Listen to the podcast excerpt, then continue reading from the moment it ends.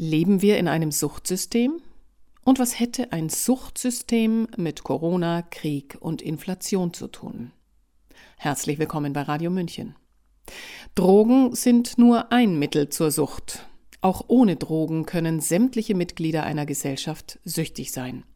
Meint jedenfalls die US-amerikanische Frauenrechtlerin und Psychotherapeutin Anne Wilson Sheff und veröffentlichte bereits 1987 den New York Times Bestseller When Society Becomes an Addict, wenn die Gesellschaft süchtig wird.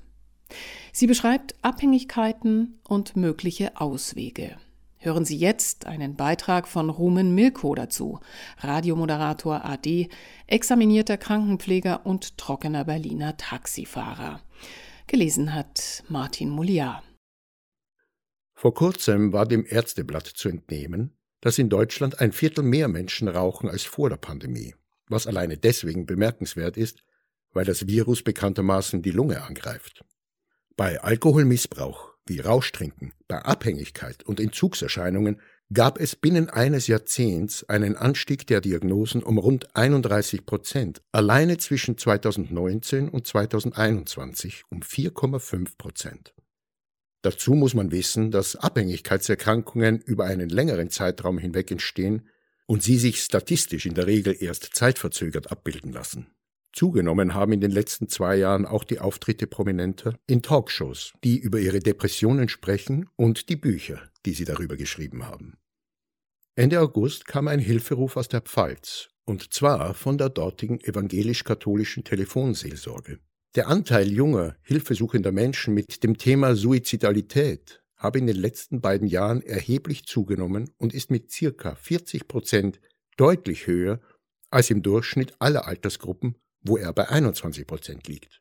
Deswegen schon von Massenselbsttötung oder gar Massenselbstmord zu sprechen, ist sicherlich übertrieben. Richtig ist, dass Termine beim Psychologen zu einem äußerst raren Gut geworden sind.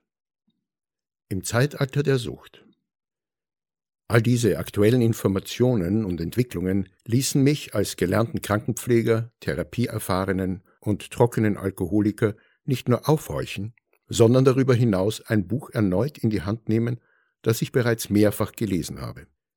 Die Rede ist von Im Zeitalter der Sucht von Anne Wilson Schäf, auf Deutsch zum ersten Mal 1989 bei Hoffmann und Kampe erschienen, das ich hier vorstellen möchte, weil es sowohl Erklärungen enthält als auch Lösungsansätze aufzeigt. Das Buch der bekannten US-amerikanischen Therapeutin und Mitbegründerin des Women's Institute of Alternative Psychotherapy ist erstmals 1987 bei Harper Row in San Francisco unter dem Titel When Society Becomes an Addict, zu Deutsch Wenn die Gesellschaft süchtig wird, herausgekommen. Weitere Titel von Wilson Schäf sind Co-Abhängigkeit von 1986, Die Flucht vor Nähe aus dem Jahr 1990 und Nimm dir Zeit für dich selbst 1992. Anne Wilson Schäf ist Anfang 2020 im Alter von 86 Jahren in Arkansas verstorben. Ihr indianischer Name war Wean Wamblishka Wanka. Sie wurde von ihrer Mutter und Urgroßmutter in der Tradition der Cherokee aufgezogen. Ausgehend von den Prinzipien ihrer Erziehung sah sie sowohl ihr Leben als auch ihre Arbeit als Living in Process, bei dem es ihr an erster Stelle ums Lernen, Wachsen und Heilen und nicht um ihre Person ging. Wilson Schäf war der Überzeugung, dass wir in einem Suchtsystem leben und dass jeder von uns das System in sich trägt. Dieses Suchtsystem weist alle Merkmale auf und vollzieht auch alle Prozesse, die für einen Alkoholiker oder anderweitig Süchtigen typisch sind. Wer in einem Suchtsystem lebt, braucht selbst keine Drogen zu nehmen, um die Verhaltensweisen eines Drogenabhängigen zu zeigen. Das System funktioniert trotzdem, und zwar aufgrund genau derselben Mechanismen wie zum Beispiel bei einem Alkoholiker. Dies führt dazu, so Wilson Schäf weiter, dass Suchtbeziehungen mit ihren zerstörerischen und krankmachenden Normen der Spiegel unserer Gesellschaft sind. Illusion der Kontrolle. Die bereits erwähnten Depressionen sind, so Wilson Schäf, der Illusion der Kontrolle geschuldet. Aktuell verlieren immer mehr Menschen aufgrund von Corona, Krieg und Inflation die Kontrolle über ihr Leben oder glauben dies zumindest. Depressionen sind dann nur folgerichtig. Auch hier dürfte die These der Autorin gelten, dass die Vorstellung, das Leben kontrollieren zu können, an sich eine Illusion ist. Dass dies in den allermeisten Fällen bis heute nicht erkannt wird, ist tragisch, aber innerhalb eines Suchtsystems die Normalität. Alles andere wäre eine Überraschung. Der stetig zunehmende Stress ist für Wilson Schaef dabei nur ein Nebenprodukt der erwähnten Kontrollillusion. Rein physiologisch führt der ständige Versuch, Dinge kontrollieren zu wollen, die außerhalb unseres Einflussbereiches liegen, dazu, dass unser Körper in einen Zustand der Anspannung und Verkrampfung gerät. Der menschliche Körper wird derart überstrapaziert, dass er letzten Endes daran zugrunde geht. Man kann praktisch tot umfallen, so die Autorin, die sich sicher ist, dass unser Leben stressfreier verlaufen würde, geben wir endlich die Hoffnung auf, wir könnten alles in den Griff bekommen. Unehrlichkeit wird zur Norm. Jede Sucht verfolgt laut der Autorin ein Hauptziel. Sie unterbindet den Kontakt zwischen dem Menschen und seinen Gedanken und Gefühlen. Nur wer nicht weiß, was er denkt und fühlt, für den wird Ehrlichkeit sowohl sich selbst als auch anderen gegenüber folgerichtig zur absoluten Unmöglichkeit. Unehrlichkeit, vor allem unehrliche Beziehungen, sind folglich die Norm in einem Suchtsystem, so Wilson Schäf. Dabei spielt die Verwirrung eine besondere Rolle. Die Verwirrung ist nicht nur ein Merkmal des Suchtsystems. Sie ist innerhalb des Systems entscheidend, so die Autorin. Zum einen weil sie uns ohnmächtig und kontrollierbar hält, denn kaum jemand ist leichter zu beobachten als eine verwirrte Person, und keine Gesellschaft ist leichter zu überwachen als eine chaotische. Wilson Schäf ging davon aus, dass Politiker dies am besten erkannt haben.